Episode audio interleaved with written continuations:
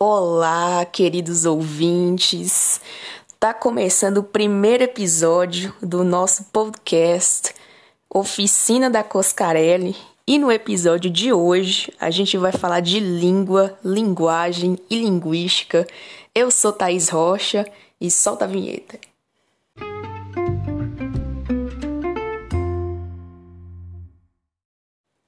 Esse podcast é um trabalho idealizado pela professora Carla Viana Coscarelli, de Oficina de Texto, Língua, Texto e Discurso, pertencente ao FMG, e se baseia numa entrevista com Mário Alberto Perini.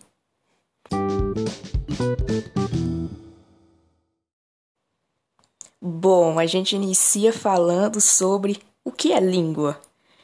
É uma maneira de falar, um modo peculiar de expressão de um grupo de pessoas.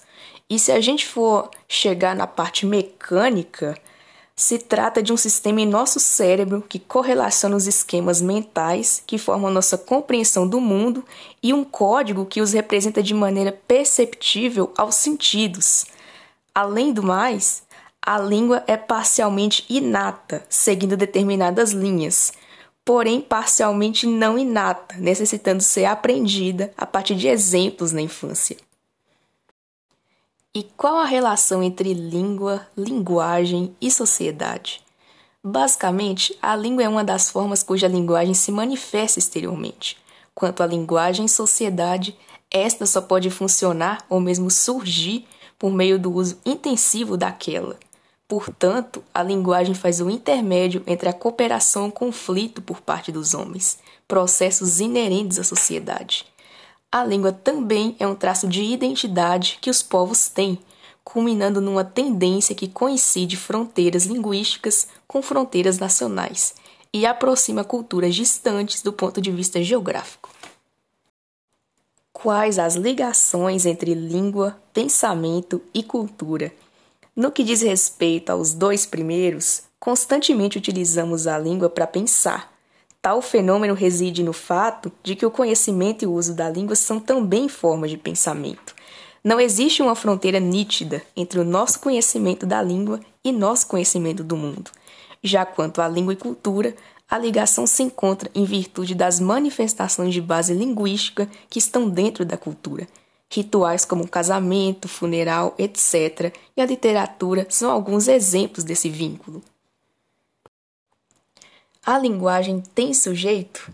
É muito comum a gente confundir sujeito da sentença com sujeito da linguagem, mas no campo acadêmico, esse embate a respeito do sujeito da linguagem tem diferentes pontos de vista que tornam complexo fazer uma análise.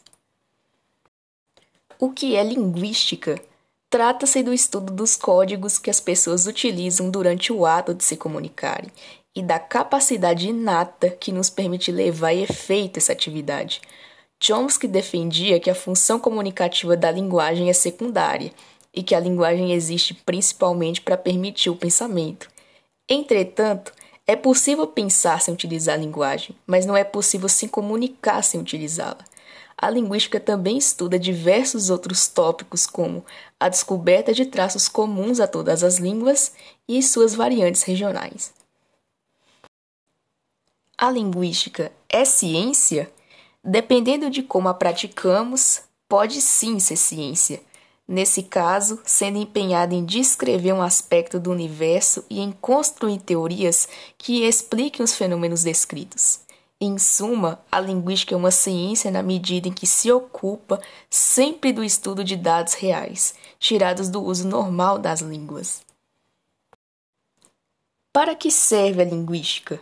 Serve para aumentar nosso conhecimento e nossa compreensão de alguns aspectos do mundo. A linguística tem necessariamente um compromisso com a educação? Como ciência, não mas os linguistas, como cidadãos, sim, e é indispensável pensar em termos interdisciplinares na aplicação da linguística no âmbito educacional. Fica por aqui o nosso podcast. Até mais!